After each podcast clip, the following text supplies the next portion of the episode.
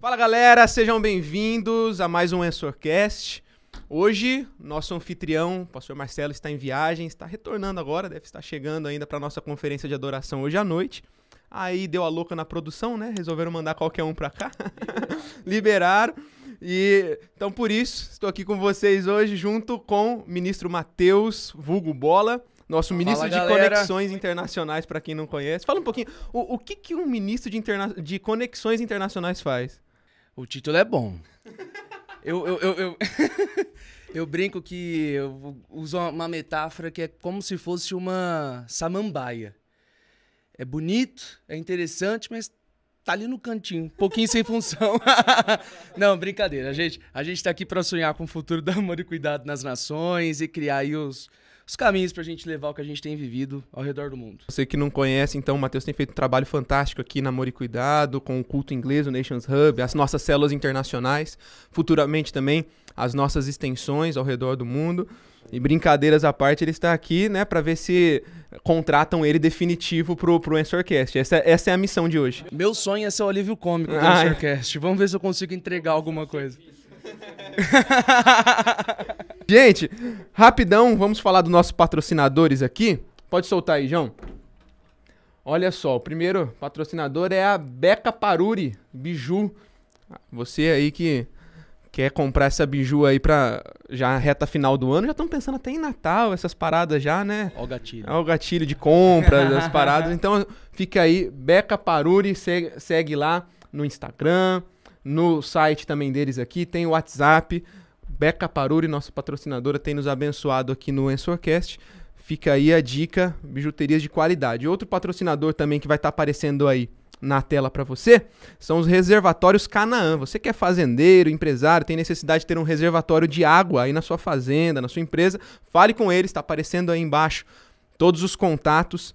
É, abençoe essa empresa que também tem abençoado muito o reino de Deus e aqui também o nosso Ensorcast. Bom, passado então os recados, essa, essa introdução, que alegria ter aqui com a gente hoje, Pastor Lipão, da Onda Dura. Privilégio, Lipão, ter você aqui conosco hoje. Dá um salve geral aí pra galera pra gente começar. Bom demais, a alegria é toda minha, tô bem empolgado, vai ser um bate-papo muito legal e tô empolgado também para estar à noite junto com Amor e Cuidado. Legal. Pastor Lipão teve aqui conosco, estávamos lembrando, né? 2018, fazia um tempo já. Nossa, nossa casa tava com saudade já de você. É, Foi 18 ou 19, enfim, não me recordo muito bem. É, a pandemia ela foi um buraco do tempo, assim. Totalmente. Pô, a gente não consegue muito mensurar as datas a partir da pandemia. Verdade. Cara, que legal. Hoje, em clima de Copa, que vocês estão empolgados com a Copa? Eu tenho. Demais, menino Ney vai trazer o caneco pra nós. Pronto pra ser convocado. Não, eu falei que quem não, quem não torcer pro Brasil não é nem gente nessa, nessa Copa. Daí tu sabe que tem bastante gente que não tá torcendo pro Brasil, né? Beleza, eu sempre tem. Essa geração ela tá meio maluca, né? Precisa ser estudada essa geração. Tá complicado, tá complicado. A gente vai ainda estudar melhor pra ver como que a gente faz pra. Pra aturar. Suportar e Ah, pra, pra converter, pra converter. o Pastor Lipão aqui. É isso aí, gente. Então já vim em clima de ex aqui também. Lipão, pra gente começar, aquele clichê que sempre todo mundo pergunta, mas é tão importante também. O pessoal sempre pergunta sobre a história. Ou A gente tava brincando que ia perguntar isso. Duas perguntas que a gente tem que fazer hoje: tatuagem é pecado e quem você vai votar? Bom, é, mas é tão interessante quando o pessoal quer saber, fica bem interessado em saber a história dos nossos convidados. É bem legal, porque às vezes a gente acompanha. Hoje as redes sociais, elas ampliam muito, né? a- um pouco da nossa vida, o pessoal acompanha. Então o pessoal te acompanha, vê os seus stories, vê os, pos- os posts no feed, a igreja tal. Mas conhecer um pouquinho da história também, eu acho que é muito bacana, o pessoal se identifica, muitas pessoas vão acabar se identificando um pouquinho também. E eu sei que, por exemplo, você é filho de pastor, certo? A sua, a sua infância, seu pai já era pastor, você nasceu nesse, nesse contexto de igreja. Meu pai era pastor presbiteriano independente. Eu nasci dentro do contexto de igreja, de filho de pastor, cresci dentro da igreja. É, E acho que isso é, é curioso porque a- o crescer dentro da igreja é muito positivo. Hoje eu sou muito grato, mas também pode ser muito enganoso. Porque percebo que muitas pessoas pensam que pelo fato de terem crescido na igreja, as tornam cristãs, filhas de Deus ou algo do tipo. E eu, na minha experiência, percebo que o fato de eu ter nascido dentro da igreja só me fez alguém privilegiado por poder ser privado de muita coisa ruim, por poder ouvir boas informações e tudo mais, mas uh, confirmou-se a necessidade de uma conversão genuína quando na minha adolescência eu estrambelhei moralmente, né? Uhum. Até muita gente pergunta: ah, você se desviou da fé? Não, eu não, não havia nascido em Cristo ainda. Eu só segui a minha natureza pecaminosa na minha adolescência e aí mergulhei bem fundo e bem radicalmente, enfim, para uma vida imoral longe de Deus. E com isso, ainda que é, tendo, e aí fica até de consolo, não sei se de consolo, porque não é muito consolo, mas é, meus pais sempre foram ótimos pais, excelentes no ensino, a minha casa sempre foi maravilhosa e ainda assim é, eu me corrompi moralmente na minha adolescência. E isso deixa muito evidente que, ainda que o provérbio que fala sobre ensinar o filho no caminho que ele deve andar seja um provérbio que faça sentido lógico, ele não é uma promessa que deve ser acatada a unhas e dentes, porque de fato uh, a minha história comprova que existe a possibilidade de você ter ótimos pais e fazer péssimas escolhas. E eu fiz péssimas escolhas no período da minha adolescência, uh, porém, a gente conta aí com a graça do Senhor e também com as orações do meu pai. Nesse sentido, uh, foi maravilhoso poder ter pais que amam a Jesus, porque enquanto eu estava me corrompendo moralmente e me entregando tanto a prática da injustiça quanto a prática da incredulidade, que são dois tipos de pecado abomináveis a Deus, uh, Deus, de uma forma, enfim, maravilhosa, é, criou um caminho para que eu pudesse voltar a Ele pudesse então conhecê-lo de fato e verdade. E eu, na minha adolescência, mergulhei num caminho de profunda incredulidade, já meio que havia esquecido tudo aquilo que eu aprendi, tudo aquilo que eu é, vi, experimentei. Ah, no fim da minha adolescência já tinha um, uma ideia meio, sei lá, meio ateia, mas não era um ateu convicto, porque não me preocupava mais com isso, enfim. Cauterizado. Cauterizado, assim, totalmente uh, anestesiado, acho que é a palavra certa, assim. E de uma forma muito abrupta, ali no final da minha adolescência, final do ensino médio, terceiro ano do ensino médio, eu tive uma experiência profunda de, de realidade espiritual, acho que essa que é a, a, palavra. Coisa tal que eu já não cria mais, eu não cria mais nessa realidade espiritual que, enfim, circulava a minha vida.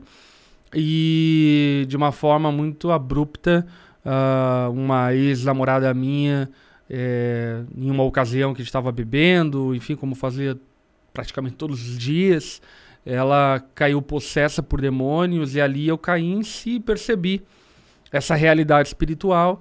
E naquela mesma madrugada eu tive uma experiência profunda de convencimento de pecados e de necessidade de salvação. E foi radicalíssima a minha conversão.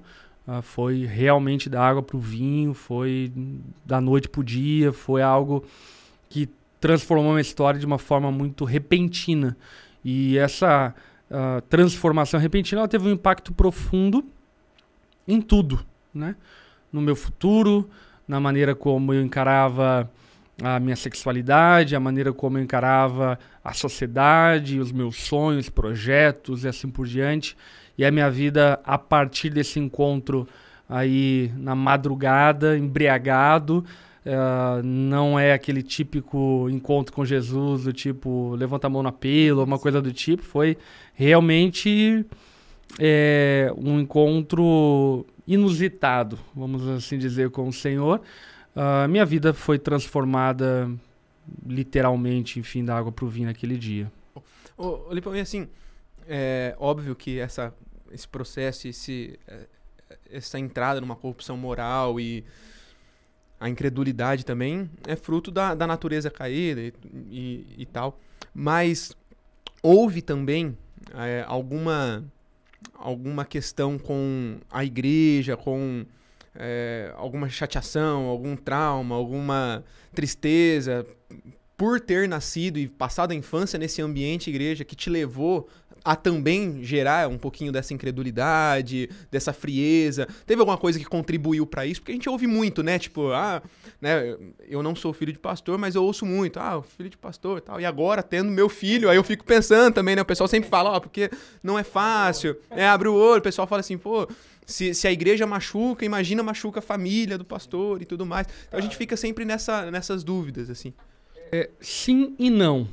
Sendo bem honesto, e aqui eu não quero é ser, eu diria, insensível com quem tem histórias legítimas disso, mas para mim, para a maioria das pessoas que eu conheço, é uma desculpa. Entendi. Era uma desculpa. Porque a igreja, por pior que seja, e eu conheço muita igreja, eu conheço igreja, enfim, em todo lugar do mundo que você possa imaginar, no Ocidente e no Oriente. É, por pior que a igreja seja, ela é muito melhor do que qualquer coisa que se vive no mundo a corrupção moral do mundo, cara, é absurda. Sim. A inveja, o egoísmo, o narcisismo. Então, eu creio que sim, existem é, sistemas eclesiásticos extremamente corrompidos, nefastos. São a minoria, diga-se de passagem, mas existem. Agora, é, na minha situação, não foi isso. É claro que. Ah, ah, eu queria mais atenção do meu pai? Sim, talvez, mas sei lá, um pai que trabalha no meio secular também não consegue dar toda a atenção que o filho quer e deseja, entende? Então, são coisas inerentes à vida, não tem nada a ver com a igreja propriamente dito. Então, eu respeito quem tem histórias genuínas de dor e sofrimento, enfim, mas a minha história e a história, eu diria, da maioria das pessoas que eu conheço de filhos de pastor, filhos de crentes, são, na verdade, desculpas para não tomar vergonha na cara e tomar as decisões que precisam ser tomadas na sua vida. É. E aí você, então, tem esse esse dia tão importante, essa, essa virada de chave, esse início de, de conversão. E eu já ouvi você falando já uma vez que as coisas começaram a acontecer muito rápido, né? Logo depois que você toma essa decisão de ter a sua fé né, em Jesus, consolidar, sair da, da, da, corrupção moral que você vivia, começar a viver a vida em Deus. Como que foi, então, agora, a partir daí, esse processo? Como que essas coisas aceleraram? Até entrar um pouquinho também na, na, na, no início da onda dura, como tudo começou, o ministério? Cara, foi acelerado demais, demais a conta, assim. Uh, sem, enfim, sem explicação, né? É, sair cortando giro mesmo. É, eu acredito, cara, que daí acho que o provérbio se, se confirma, que é meio que como tudo aquilo que eu tinha recebido da minha família, da igreja, enfim, é, passasse a fazer sentido de uma forma tal que eu encurtei anos de aprendizado, entende? Por exemplo, ministerialmente, por mais que eu não era crente, envolvido com a igreja, eu entendo muito sobre igreja porque eu sou filho de pastor. Uhum. Então, é, essas lições, elas meio que foram encurtadas, assim, sabe? Uh, ou até a teologia, a experiência com Deus. Querendo ou não, eu cresci ouvindo pregações, cresci recebendo pastores, missionários, é, conversando e vendo meu pai conversar com outros pastores acerca da igreja, enfim. Então, acho que tudo isso foi um benefício que eu tive e que quando Jesus me encontrou, a coisa ficou meio que encurtada, assim, sabe? Eu já, já tinha muita bagagem sem saber que eu tinha bagagem. Estocado. Exatamente, estocado. É, é estocado vento, né? é, e aí eu, enfim, tive essa experiência de salvação e eu tomei uma atitude muito radical porque a minha experiência foi muito genuína. Paulo vai dizer em Romanos que o evangelho é poder de Deus para a salvação de todo aquele que crê. Ou seja, o evangelho é poder. Sim. E sendo um poder, naquela madrugada é inegável que Deus operou em mim algo poderoso. Meu coração mudou, a minha mente mudou. Naquela madrugada mesmo, por exemplo, eu lembro que eu tinha um estoque de revista pornográfica, tinha a discografia inteira do Racionais MCs, do Tupac, do Notorious Big, Bob Marley, enfim, que eram meus ícones e minha trilha sonora da noite, das coisas que eu vivi e fazia, enfim. Além, enfim, de algumas drogas, enfim, que eu tinha em casa. Eu lembro que, cara, peguei tudo aquilo, coloquei dentro da churrasqueira e taquei fogo na madrugada mesmo. E ali eu falei, vou viver uma vida diferente. Eu era fumante, é, de cigarro e já tinha deixado a maconha curiosamente antes da minha conversão, mas é, era fumante de cigarro. Enfim, poucos meses depois abandonei o cigarro e foi tudo muito verdadeiro. Não foi uma imposição de ninguém, um cerceamento da liberdade, enfim. Uh, mantinha um relacionamento ainda imoral com, com uma menina que eu vivia anteriormente e tal. Uh, passou alguns meses também, enfim, decidi romper esse relacionamento. E naquele primeiro ano de conversão, eu experimentei do poder de Deus. E aí eu lembro que o que ficava na minha mente é: eu preciso conhecer profundamente aquilo que me alcançou. E foi nessa então que, cara, eu mergulhei no maravilhoso mundo da palavra. É, no meu primeiro ano de conversão, eu li oito vezes a Bíblia, lia exaustivamente. Cheguei a ler a Bíblia em duas semanas, oito, dez horas por dia de leitura, porque eu queria entender e conhecer a Bíblia, a palavra de Deus. Naquele mesmo ano, comecei a cursar teologia. Então, a partir disso, tudo foi muito rápido porque eu levei muito a sério o poder de Deus que operou em mim. Eu conseguia perceber que meu coração desejava outras coisas, que a minha mente ela começou a agir e, e pensar de forma diferente como eu pensava anteriormente. E ali, enfim, foi inevitável. O ministério foi algo meio que inevitável. Porque, por exemplo, nesse primeiro ano de conversão, eu apresentei o evangelho para muitas pessoas. Só na minha sala de aula, lembro de ter batizado cerca de seis ou sete amigos meus, enfim, que, que entregaram a vida a Jesus e assim por diante. Uh, a minha vida como estudante mudou completamente da água para o vinho. É interessante falar isso porque muitas pessoas é, acham que a conversão é algo uh, muito sacro, muito eclesiástico, sabe?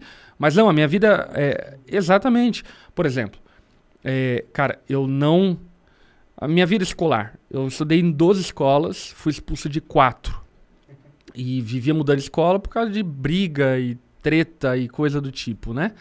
Uh, quando eu tive essa experiência de conversão, a minha mãe ela estava cogitando a possibilidade de me internar no centro de reabilitação naquela altura do campeonato. É, por exemplo, eu estava no meu quarto é, bimestre do ensino médio e para passar de ano no quarto bimestre do ensino médio em física eu precisava de 12 pontos. Uh, ou seja, estava de exame direto, né? E, cara, Jesus me alcançou. Naquele bimestre eu tirei 10 em física, fui pro exame tirei 10 na prova de exame. Porque, de fato, aconteceu uma coisa uhum. muito louca, enfim, que não tem explicação me passei a ser um leitor voraz da Bíblia, comecei naturalmente a evangelizar. E aí, então, no ano seguinte, nós iniciamos, eu junto com alguns amigos, que também é, foi, acho que foi um mover de Deus, assim, sabe? Uh, que envolveu eu, alguns amigos, enfim. A gente iniciou então a Onda Dura como um movimento de evangelismo a partir daquilo que a gente havia experimentado de Deus, com a ideia de criarmos um ambiente onde pudéssemos pregar o evangelho para os nossos amigos. Tudo que eu não queria ser era pastor. Podia ser qualquer coisa, é, mas eu não queria ser pastor. Mas foi meio que inevitável porque eu comecei a pregar o evangelho, as pessoas começaram a se converter, muita gente começou a chegar para Jesus, você imagina, né? Pô, estudando em 12 escolas, frequentando à noite, vivendo em festa, balada, enfim. Exatamente, eu aglutinei muita gente que uh, ao ver o meu testemunho, a ver o que aconteceu comigo, uh, queriam experimentar também daquilo. Então, foi de fato ali uma onda de salvação e foi algo só crescente, né? Uma onda que dura, uma onda que não acaba, né? E daí surge o nome. É aí que surge o nome. E aí a onda dura passou a ser esse movimento de evangelismo que, como qualquer movimento de evangelismo, é meio que manco, porque é, não adianta você pregar o evangelho e não discipular aquelas pessoas que foram alcançadas. Então a gente começou a discipular. E aí depois do discipulado começou a ter muita gente. Então tendo muita gente, começou a fazer grupo pequeno. Daqui a pouco a gente viu, pô, é uma igreja isso daqui, Sim. entende? E foi nesse processo. E cara, aí, enfim, no ano seguinte uh, começamos a onda. Comecei também a namorar com quem seria hoje, quem é a minha esposa hoje. de uma forma muito é, interessante também, porque eu lembro que na minha conversão, eu lembro que eu disse a Deus, Deus, olha, eu não quero mais ser quem eu era, porque eu era um cara extremamente mulherengo. Eu quero, enfim, te agradar, te servir, quero ser missionário na Angola, alguma coisa do tipo, sabe? E, e Deus, acho que certamente tem os caminhos e planos dele. Quando eu fiz essa entrega, eu acho que ele olhou para mim e falou: Não é bom que o homem seja só. e aí ele agregou a, a, minha esposa, que na época era minha namorada, que é, foi uma bênção de Deus na minha vida, ainda que de uma forma, por vezes, enfim, inusitada, mas foi uma bênção de Deus na minha vida e que foi participante, enfim, desse início do ministério. E aí essa explosão de salvação, né? Nós éramos inicialmente na Onda Dura, começamos com cerca de seis pessoas, coisa de um ano éramos 100, dois anos éramos 300, quatro, cinco anos já éramos 800, uh, quatro, cinco anos à frente já tínhamos mil pessoas, uh, cinco anos de ministérios, de ministério, já casado, uh, cara, a gente fazia seis cultos seguidos no sábado, uh, passava pelos cultos mais de 3 mil pessoas todos os sábados, o cenário dos jovens, da juventude, né, de Joinville mudou completamente, porque a Onda Dura não era a típica, o típico ministério de igreja. Sim. Ela derrubou a parede. Uhum. Então vinha tudo quanto é tranqueira, era uma curva de rio danada, assim, sabe? Tipo, vinha tudo quanto é tranqueira do mundo, encalhava lá e é, de todo tipo, né? Desde os sei lá, gente envolvida com, com, com crime, gente é, envolvida com noite, é, enfim, tudo quanto é tipo. E, de fato, nós experimentamos ali em Joinville, hoje eu olho para trás, um avivamento uh, muito poderoso. Porque, por exemplo, né, dessas cerca, sei lá, de duas mil e tantas pessoas na época, é, 90% converteu ali. Não, não, tinha famílias cristãs, é, era tudo gente. Exato, não tinha, porque a gente era a gente era muito recriminado pelas igrejas, né? Então era só gente novo convertido. Isso foi uma bênção, porque foi algo que eu creio que Deus quis fazer, mas ao mesmo tempo o nosso problema, o nosso câncer, né?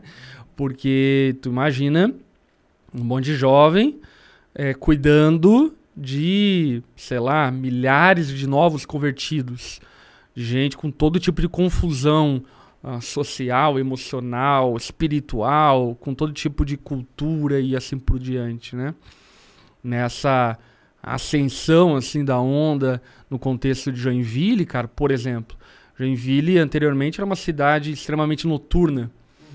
E, em um determinado ano, que eu não vou lembrar certinho a data, que, mas que foi o tempo de maior pico assim de alcance e assim por diante. A gente, por exemplo, tinha batismo mensalmente, cara. Todos os meses a gente batizava 300 pessoas, uh, ah, 400 pessoas. Lembro já de ter batismo na praia, batizando 400, 500 pessoas, enfim, num dia.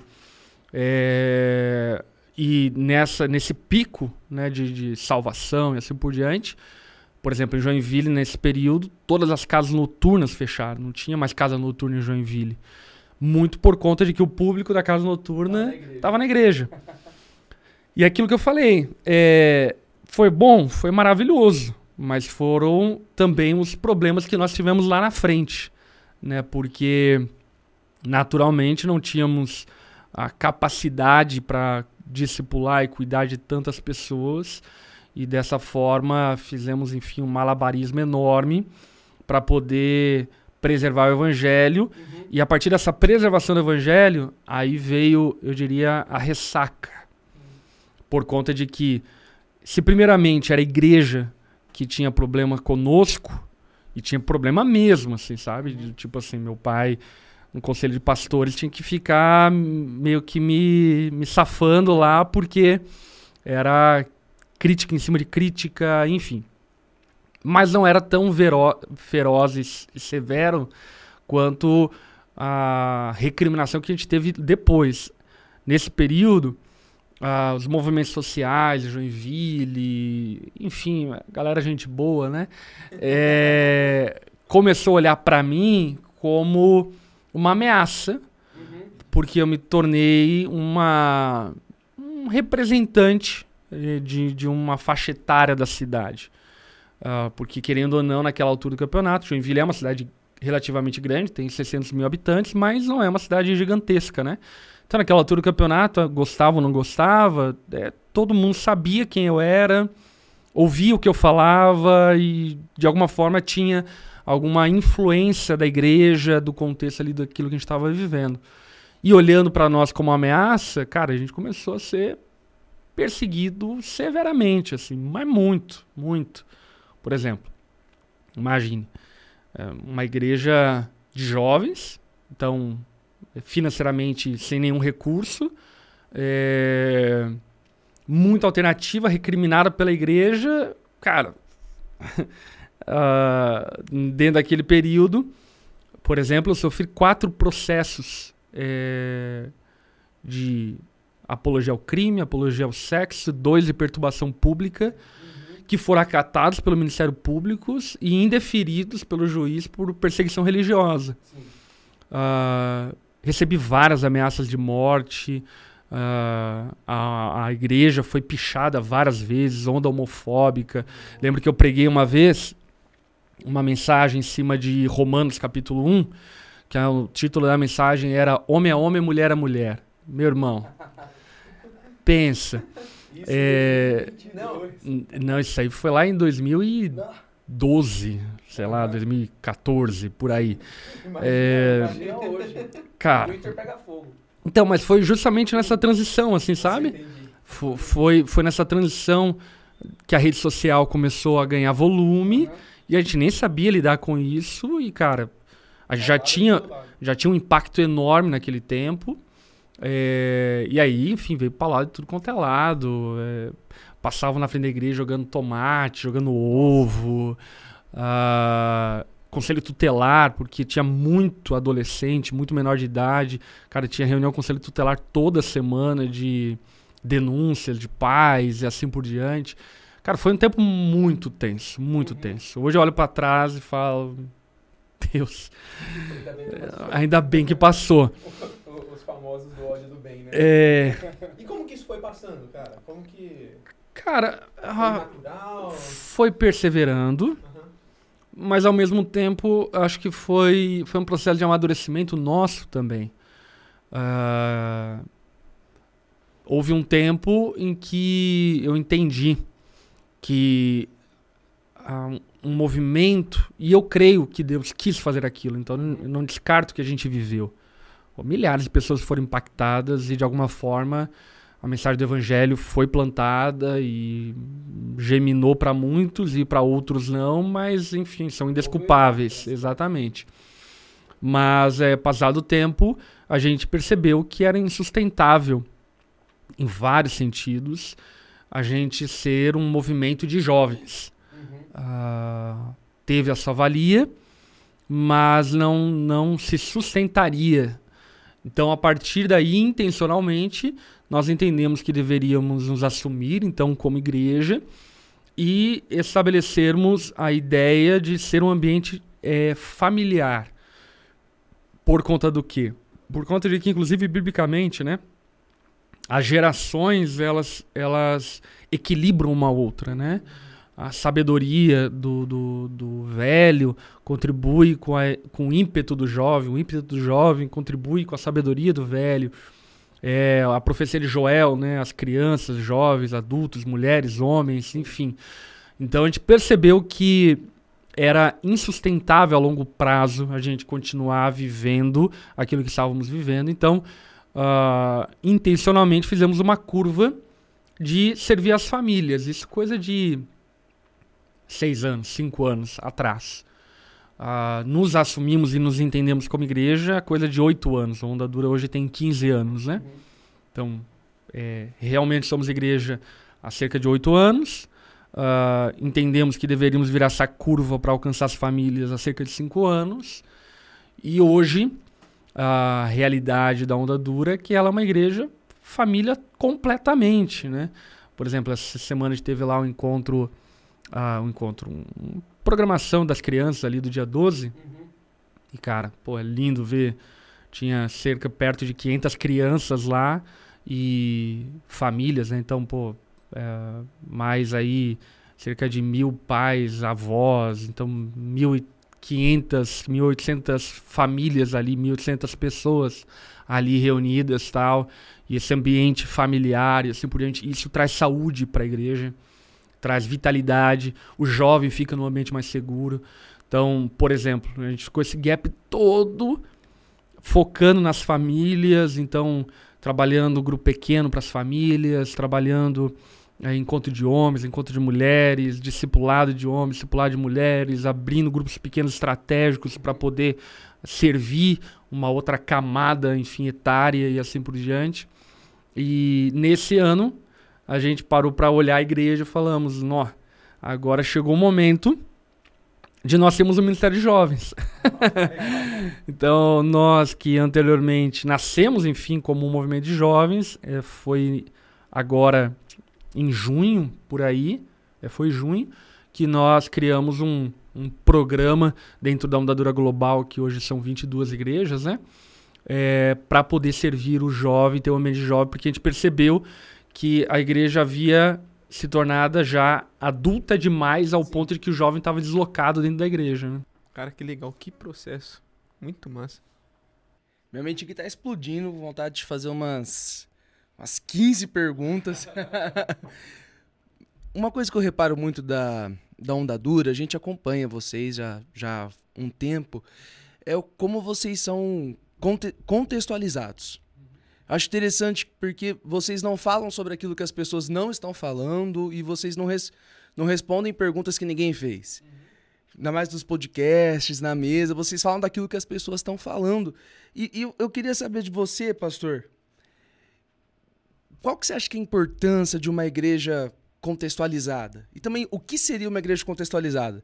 Seria só pintar a igreja de preto, colocar church no nome? Que, que, qual que é a importância dessa igreja que, que fala com a cidade? Cara, isso é muito legal, porque eu acho que a igreja ela é muito lerda para entender as coisas que estão acontecendo ao seu redor. Uhum. Então, por exemplo, uh, nós pintamos a parede de preto da onda dura. É, na época não me recordo se havia outra igreja que havia pintado de preto ou algo do tipo, mas isso lá em 2010, uhum. né? Apagamos a luz dos cultos e eu também não me recordo se havia uma outra igreja que fazia isso, enfim. Mas fizemos por conta do quê? Por conta de que as pessoas que nós estávamos alcançando viviam assim. Eu vim da noite da balada. Sim. Então, é, fazia muito sentido uh, ah, para aquela geração, para aquelas pessoas que a gente queria alcançar. Uh, o louvor ter a luz apagada, uh, o, o, ambiente ser preto por conta de uma concentração melhor Sim. em quem está falando, em quem está cantando e assim por diante e tal. A luz mais baixa para criar um ambiente mais intimista e assim por diante. Faz muito sentido. E, e muitas pessoas pensam que é, é só uma questão estética. É, e não é uma questão estética, é um princípio. Uhum. E por não entender esse princípio, às vezes as pessoas ficam tão amarradas na estética que não percebem as coisas mudando. Sim. Por exemplo, hoje a onda dura já não tem mais parede preta. Uhum. É um cinza claro. Mas por quê? É, porque é, é, uma reflexão do tempo, é uma reflexão daquilo que está acontecendo ao nosso redor e assim por diante. E eu acho que isso é o princípio de Paulo. Né? Qual é o princípio de Paulo? Eu me fiz de judeu para os judeus, eu me fiz de grego para os gregos. O que Paulo está falando é o quê? Eu não abri mão da mensagem que eu carrego, mas eu li o contexto cultural em que eu estou inserido. E o contexto cultural em que eu estou inserido, ele tem apetrechos, ele tem contornos que é, é interessante a igreja é, utilizar, porque não ferem os princípios da igreja, Sim. mas criam uma ponte de diálogo com o mundo, criam uma ponte de, de, de conversa com o mundo. E eu penso que a igreja, e essa na verdade foi a crítica da onda no contexto que ela nasceu, porque a onda ela assim, e eu não digo isso de maneira virtuosa, não. Acho que é uma, é uma crítica mesmo. A nós mesmos. A gente nasceu com um espírito revolucionário. Do tipo, tá tudo errado e vamos revolucionar. É, e foi, hoje eu vejo como algo ruim, mas foi algo que Deus usou. Por conta de que uh, eu percebo, eu percebi na minha salvação, ali na minha conversão, no período, principalmente mergulhando na teologia, na palavra de Deus, que muito daquilo que impedia os meus amigos de irem para a igreja eram coisas irrelevantes. Uhum. Uh, a Bíblia, ela é confrontadora demais. Sim. Mas é, muitas pessoas é, não têm problema com o conteúdo da Bíblia. Uhum. Mas tem conteúdo, tem problema com o estereótipo, tem problema com a abordagem, tem problema com o discurso, tem um problema com a incoerência da igreja, tem problema com as hipocrisias da igreja. Então, aquilo fez a gente perceber que a gente poderia, e, e essa é nossa busca, inclusive nos declaramos, né, nossa declaração primária como igreja, é, somos uma igreja bíblica acolhedora extraordinária. Uh, e, então a gente entendeu que poderíamos ser uma igreja bíblica, mas ao mesmo tempo extremamente contextualizada, relevante para o tempo que a gente vive. E aí, a, a, aquela velha história, né? Eu acho que, uh, por exemplo, que me chateia quando alguém me pergunta e me pergunta todo dia se tatuagem é pecado. É, o que me chateia. Demais, demais. É ainda fazer essa pergunta. Exatamente, é isso. O que me chateia é tipo assim, é sério, galera. É. Até o Silas Malafaia já falou que não é pecado. e vocês ainda estão perdendo tempo com Sim. coisa tão tola, com coisa tão boba, sabe? E aí você percebe o buraco que a igreja tá. Sim. Um buraco de ignorância, um buraco de pobreza bíblica, de conhecimento bíblico, um buraco de falta de missionalidade. E como que quando você está falando aí, me vê uma imagem famosa que tem na internet de uma ponte que foi construída, não lembro se na Colômbia ou na, ou na Bolívia, e poucos meses depois que aquela ponte foi construída, teve uma tempestade muito grande e o, o rio, o curso do rio mudou de lugar. Então o rio passa do lado da ponte e a ponte está em cima de nada. É, isso me faz pensar muito como a gente precisa de pontes firmes, seguras, mas ao mesmo tempo dinâmica, porque a, a cultura é um rio que é. se move. Uhum. Como que a gente pode então deixar construir uma igreja que é dinâmica uhum. e ao mesmo tempo é uma ponte firme, segura? Quer ver? Ó? Acho que o melhor exemplo disso foi de, um, de uma história que eu vi é, lá de Harvard no, no pátio de Harvard, as pessoas, enfim, iriam colocar é, calçadas para as pessoas circularem lá no, no, no, no, campus. E a primeira ideia foi um projeto, tipo, vamos fazer as calçadas em torno dos prédios. Uhum. E é isso.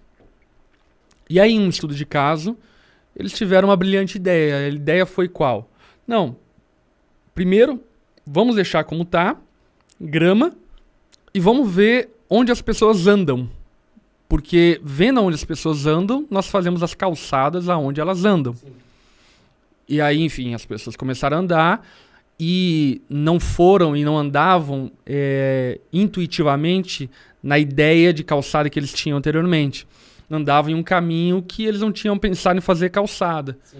E aí, enfim, as pessoas andando lá e marcando a grama Aí eles colocaram a calçada e as pessoas então andam agora naquela calçada. Isso é muito é, prático por conta do que? Eu acredito que a igreja ela precisa fazer esse exame, essa reflexão.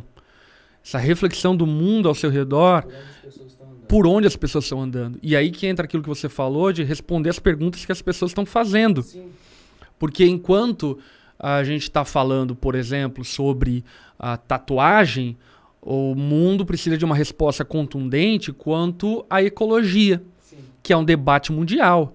Uh, enfim, aqui não quero nem entrar em questões políticas, mas a, a Agenda 2030 da ONU, a agenda do, do, do, do carbono zero e etc., é um tá aí. É uma, é uma realidade. E a igreja tem, de maneira muito tímida, uma teologia ecológica, por exemplo.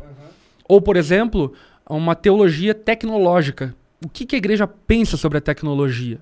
Pouquíssimos autores escreveram sobre isso. E escreveram com uma boa teologia, porque isso não é uma, uma questão de achismo, né?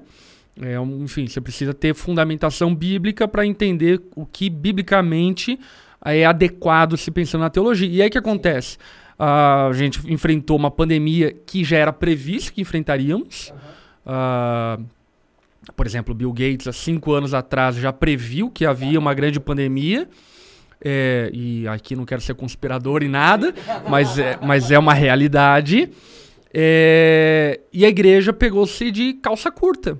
Uh, muito pastor não sabia mexer no celular. Muita igreja, há um ano atrás, antes da pandemia, dizia que a internet era do diabo. E agora a única forma de alimentar os membros da igreja era através da internet. E aí passaram a usar a internet. Então não é mais do diabo. O que, que aconteceu? Mas exatamente, mas por causa dessa falta de reflexão. E aí o que eu digo, e isso é uma análise que eu faço há muito tempo da igreja, e eu falo isso não como alguém de fora. Eu sou pastor, sou pastor de igreja local, sou pastor presidente de uma rede de 22 igrejas, é, sou pregador é, de vários contextos denominacionais, enfim, estou na Assembleia de Deus, estou na Presbiteriana, estou em comunidades, estou em tudo quanto é ambiente. E conhecendo visceralmente a igreja, o que eu percebo é que parece que a igreja se tornou muito letárgica. Uhum. Ela não é, primeiro, ela não é propositiva. Ela só reage, né? É. Uh, se a gente olha para a história, a igreja ela sempre foi propositiva. Sim. A ciência, por exemplo, é algo uh, que surgiu do seio da igreja e a igreja patrocinou para que a ciência pudesse explicar Deus. Essa que era a ênfase da ciência. A filosofia nasce e ganha proporções maiores dentro do contexto da igreja no mundo ocidental. Uh, e podia falar aqui medicina e por aí vai. Uh, e a igreja, então, historicamente, ela é propositiva. E aí olhamos, enfim, para os últimos séculos, principalmente pós-iluminismo, a igreja ela caiu no conto do iluminismo, que é o quê? Pega esse negócio de religião e coloca num quadradinho fechado e não deixa ele invadir a sociedade, não deixa ele invadir o pensamento. E a igreja aceitou essa mentira. Ela aceitou a mentira de que ela precisa ser excluída do debate é, social, mundial e assim por diante, e ficar ali no cantinho e não se incomodar. E essa é a estratégia perfeita de Satanás. Uh, porque a igreja ela, e quando eu digo igreja, eu falo corpo de Cristo, né? Ela tem propostas para o mundo uh, que podem e devem abençoar o mundo de uma forma maravilhosa. Porque você olha, sei lá, a abolição da escravatura na Europa foi William Wilberforce. Uh, segregação racial nos Estados Unidos, Martin Luther King, uh, segregação, é, abolição da escravatura no Brasil, Joaquim Nabuco, igreja. Então, você olha para a história uh, por exemplo, da abolição da escravatura e da segregação racial, assim por diante, uh, o cristianismo ele está na vanguarda disso, está na vanguarda desse debate. Mas a gente, de alguma forma, aceitou ficar respondendo coisas ultrapassadas. Sim. E aí aquela coisa, né? Por exemplo, eu cresci na igreja. Então, lembro que quando uh, colocaram na igreja projetor, projetor não, é, como que era o nome daquele negócio que você colocava uma lâmina de. Retroprojetor? Não, não. Acho que é retroprojetor. É, Acho que é retroprojetor, é. Você coloca uma lâmina transparente, lá escreve as músicas. Exatamente. Cara, eu lembro, lembro disso, meu pai comprando e os presbíteros da igreja dizendo que aquilo era do diabo. Eu lembro disso. E aí eu lembro também é, quando meu pai. E aí o que acontece? Quando a igreja comprou o retroprojetor, o meio secular já usava o projetor multimídia. Sim. E aí eu lembro quando meu pai, pastor, decidiu então colocar projetor multimídia na igreja. Aí adivinha? Muitos irmãos falando, não, isso é do diabo, não sei o que e tal, enfim. Enquanto o mundo já tinha telão de LED. Uhum. Eu acho que essa coisa da tecnologia mostra o quanto a igreja ela é retardatária, sabe? Ela tá para trás, ela, ela tá ainda é, ruminando coisas que ninguém mais fala sobre isso. Meu Deus, a gente tá falando sobre tatuagem e o mundo tá falando sobre identidade de gênero. Cara, você já imaginou a loucura? É, a, cara, se tem gente que acha que tatuagem é um assunto muito importante, as pessoas estão falando que elas podem ser um animal se elas quiserem ser. Elas podem ser um coelho. Eu me sinto um coelho, eu sou um coelho. Uhum. E a igreja não está falando sobre isso, entendeu? E se está falando, sempre de uma forma muito reativa, não propositiva, não gerando soluções assim por diante. Então, é, eu creio demais que a igreja precisa sair dessa caixinha e, e saindo dessa caixinha não ter uma postura reativa marxista, nós contra eles, mas ter uma postura propositiva, porque o mandato cultural que Deus deu ao seu povo é de governar a terra. Sim. E esse governar a terra é, diz respeito sobre fazer uma boa gestão, uma boa administração da terra. Com isso, obviamente, eu não tenho a ideia de que a igreja vai poder melhorar o mundo mas pelo menos a gente vai cair atirando, entendeu? Uh, e eu acho que a igreja precisa ser é, essa que cai atirando, essa, essa, esse povo que não desiste de querer abençoar, de querer propor, de querer ajudar, de querer dar soluções reais para o mundo real e não para o mundo fictício que nós. Né? Cara, isso é incrível. Nós, nós queremos muito nisso aqui como igreja também, essa, essa questão de não deixarmos lugares vagos, né? Ocupar esses lugares, governar, viver o mandato cultural. E quando você olha assim, é, você tem rodado também várias igrejas e não sei qual que é a visão que você tem tido sobre isso. Eu percebo que, óbvio, né, não 100% como gostaríamos, mas algumas igrejas já se ligaram, talvez um pouquinho de forma tardia, mas já se ligaram, né? Igrejas como vocês, como nós. Não, vamos lá, a gente precisa propor, a gente precisa resgatar o papel da igreja, aquilo que a igreja fez por toda a história. E estamos nessa luta, né, de, de, de dessa ocupação, de, dessa influência, de, de, sermos propositivos. É, aí, quando você olha assim, né, pensando para os próximos anos, como que você enxerga o cenário é, dessas igrejas como nossa igreja, como a sua igreja, se levantando, e tantas outras no Brasil, e falando mais sobre isso, ensinando os nossos jovens mais sobre isso, ensinando essa próxima geração sobre isso. Você consegue enxergar os próximos anos com um olhar assim de esperança, um olhar de é, estamos caminhando para uma mudança e nós vamos enxer e vamos conseguir talvez enxergar alguma coisa palpável até nessas mudanças. Como que você consegue enxergar assim o futuro, os próximos anos? Eu sou um entusiasta da igreja brasileira. Uhum. É, acho que tem muitas falhas, é, mas volto a dizer que eu acho que tem mais acertos do que falhas. O trabalho que a igreja faz na sociedade é ímpar. Tira a igreja do Brasil, o Brasil pega fogo. É, e quando eu digo igreja, eu falo sobre todo quanto é tipo de igreja. Sim. Igreja desde lá do interiorzão do Pará até igrejas em grandes metrópoles, capitais, assim por diante. A igreja, com todas essas falhas e defeitos, ainda é a igreja de Cristo. É, e a igreja brasileira, ela tem recebido inegavelmente um favor de Deus. A igreja brasileira, ela carrega uma responsabilidade nessa geração que eu comparo à igreja americana na última geração, na geração anterior. E a reflexão que eu faço é: o que nós vamos fazer com isso? Essa é a pergunta. Porque eu não acho que a igreja americana ela ela teve muito bom êxito e a prova disso é hoje a secularização dos Estados Unidos, é a, a fuga das igrejas e assim por diante. Mas durante alguns séculos a igreja americana é, agiu e conseguiu produzir no país, como a fruto disso, a mais justiça, prosperidade e assim por diante. Eu acho que o Brasil está vivendo isso há algumas décadas, ou duas décadas, vamos assim dizer. E penso que a gente está com uma tocha na mão, que a gente precisa fazer alguma coisa com essa tocha.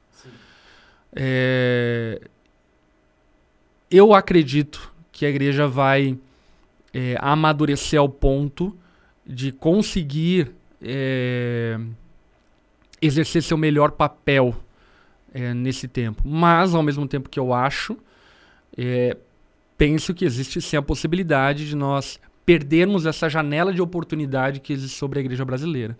Eu digo isso por conta do quê? Por exemplo, nós temos igreja plantada nos Estados Unidos, em Portugal, é, e temos, enfim, grupos pequenos parramados aí Brasil, é, mundo afora, né? Nova Zelândia, Japão, Cazaquistão e por aí vai. É, e, cara, todo lugar do mundo que eu vou tem brasileiro.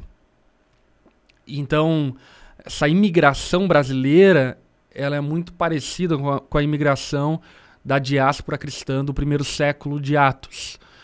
Uh, aonde que, se esse povo entender a sua responsabilidade, é a semente do evangelho está sendo esparramado pelo mundo afora.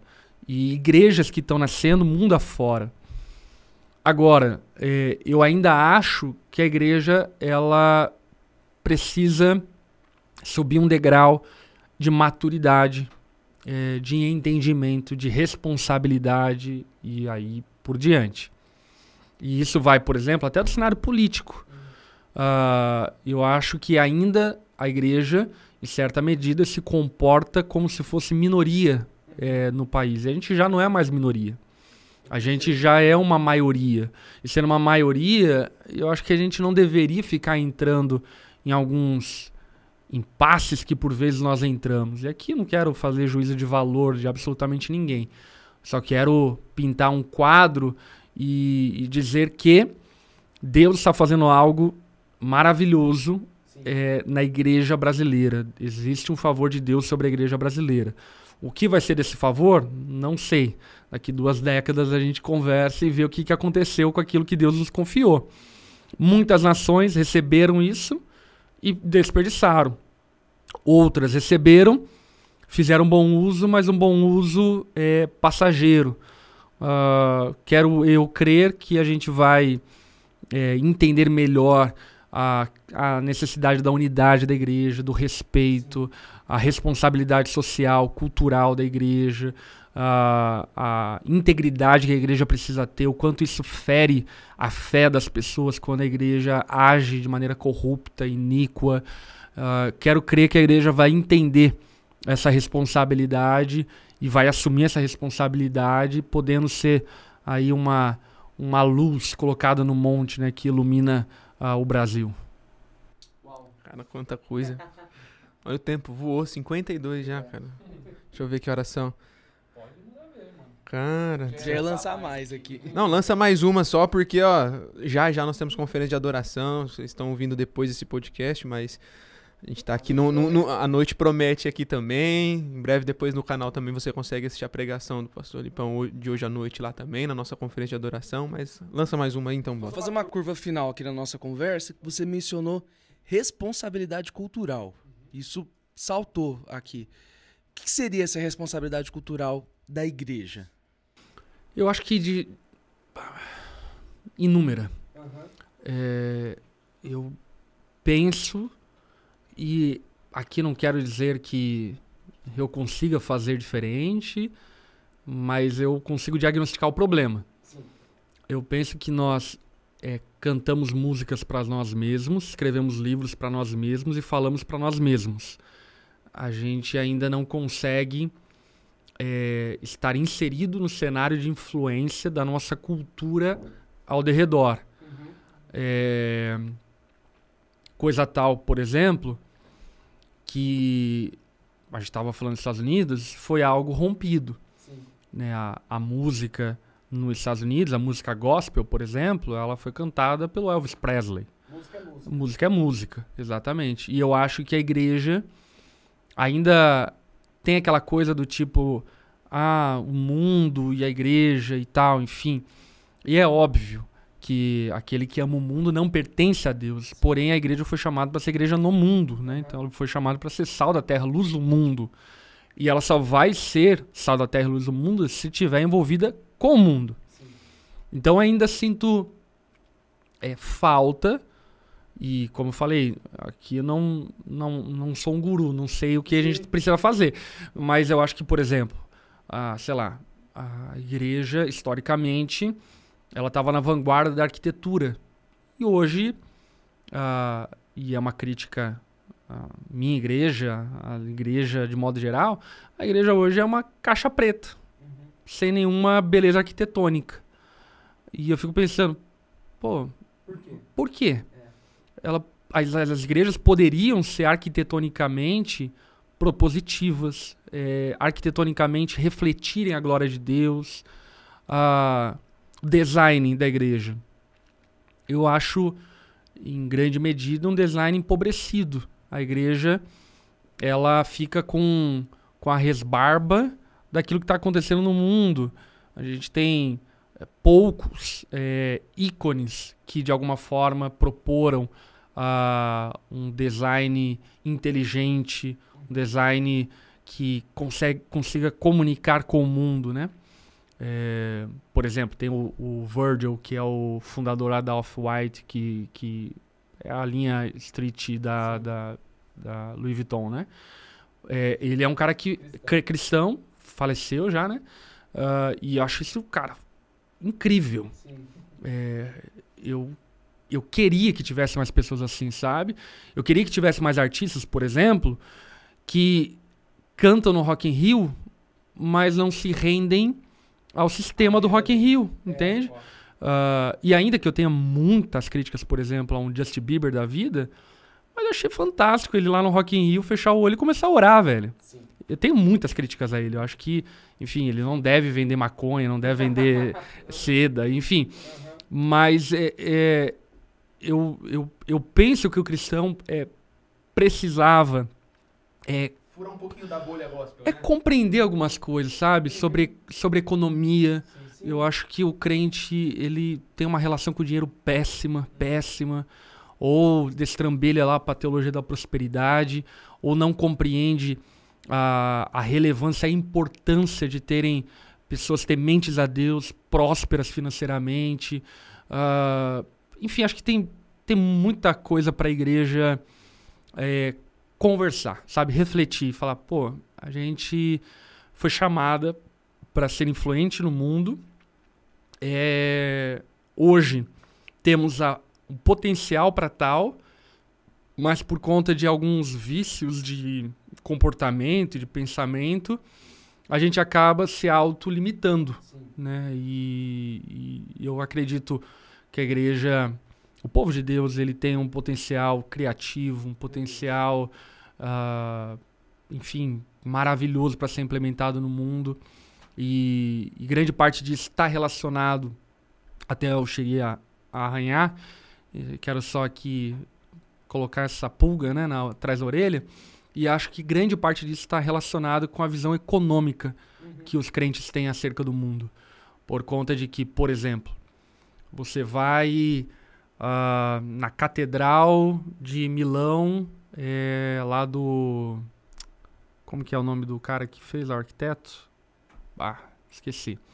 Mas, enfim, do arquiteto lá, catedral, que demorou séculos para ser construída. É, incrível ah, a arquitetura dela tal, enfim. Cara, foram milhões para construir aquela, aquela catedral. É, mas é um legado histórico da igreja. É, qualquer pessoa que vai para Milão vai lá bater foto, entendeu? E eu fico pensando quais são os símbolos que a igreja da nossa geração está deixando para a próxima geração. Qua- Quais são as músicas? Ah, por exemplo, Amazing Grace. Amazing Grace é cantado no mundo todo. E a nossa geração? Qual que é a Amazing Grace da nossa geração? É, ou se tratando de, de, de intervenção é, cultural, real, enfim, de contribuição à cultura, ah, qual, qual que é o abolu abolicionista da nossa geração? Quem que é aquele que vai propor algum plano que vai marcar e vai ser um ícone da história que a gente vai nossos filhos vão poder dizer, olha, eles fizeram alguma coisa por causa de Cristo, se inspirar e fazer o mesmo. Então, é, a minha oração tem sido esse amadurecimento da igreja, porque potencial, cara, a gente é começando na igreja evangélica brasileira, é 36% da população.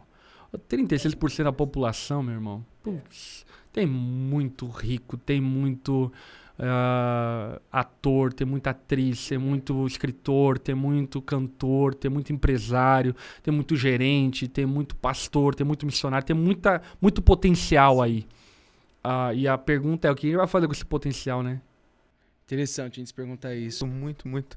Até porque aí eu acho que a chave de tudo é, ela percorre aí todo esse caminho, mas ela para nesse último ponto que, que você colocou, né? É, tem muito arquiteto, tem muito profissional, tem muito empreendedor, tem muito milionário. É você então agora, aquilo que a gente já tem falado por tanto tempo, né?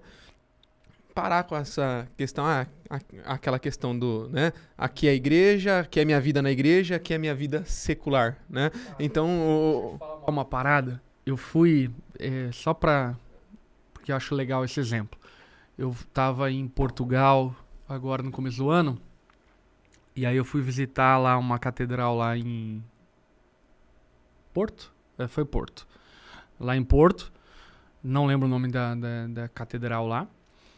E aí uh, tinha lá um, um, monumento que um designer de, de, designer de como que se chama? De material é não lembro o nome design de móveis assim enfim. Ele havia sido contratado para poder fazer uma cadeira para o Papa sentar na visita dele em Porto. E o cara é um cristão protestante uhum. que, que foi convidado então para fazer essa cadeira. E mano, aí ele fez a cadeira, eu vi lá, tava lá. É uma cadeira. É, você chega lá, uma cadeira. Eu não, não consegui dar os detalhes, mas a, só a parte mais importante, né? Uma cadeira, tipo um trono de madeira, assim. E a, o encosto da cadeira, ele é torto. E aí, enfim, na explicação da obra dele, era ele escrevia assim: essa cadeira eu fiz para que qualquer poderoso do mundo saiba que o trono pertence a Jesus e não se acostume ao sentar no trono. E você fala, mano, é um designer. É um designer que imprimiu a fé dele Sim, em uma cadeira. Exatamente.